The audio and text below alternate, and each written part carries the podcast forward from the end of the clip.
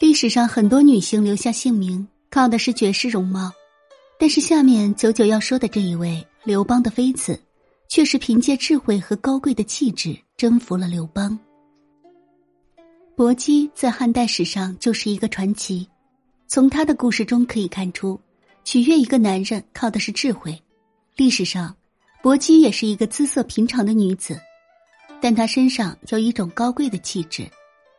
薄姬是汉高祖刘邦嫔妃，汉文帝刘恒生母，刘恒即位，尊薄姬为太后，史称薄太后。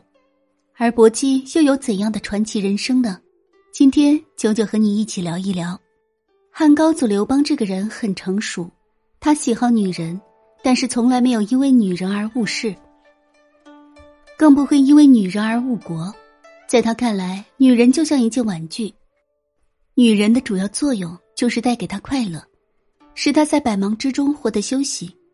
这样娇滴可人的戚夫人就成了他的最爱。而吕后这样的母老虎只能留在后方，但是有一个女人是例外的，刘邦既喜欢又不敢亲近，这个人就是薄姬。薄姬出身贫寒，秦朝时期，一个来自于吴地的薄姓男人。爱上魏国宗室远房亲戚之女，没有明媒正娶，就怀上了孩子，生下一个女孩这就是薄姬。薄姬的父亲很快去世，魏瑶一人带着薄姬，生活非常苦，上顿不接下顿，看惯了世态炎凉，历经了人间苦难，艰苦的生活磨练了薄姬意志。她貌不惊人，却很高贵；她衣不华丽，却很得体。她就像一颗闪亮的珍珠。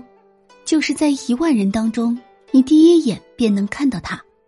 在艰辛的生活中，是搏击带给他母亲莫大的快乐，是搏击的坚强，是魏敖看到了希望。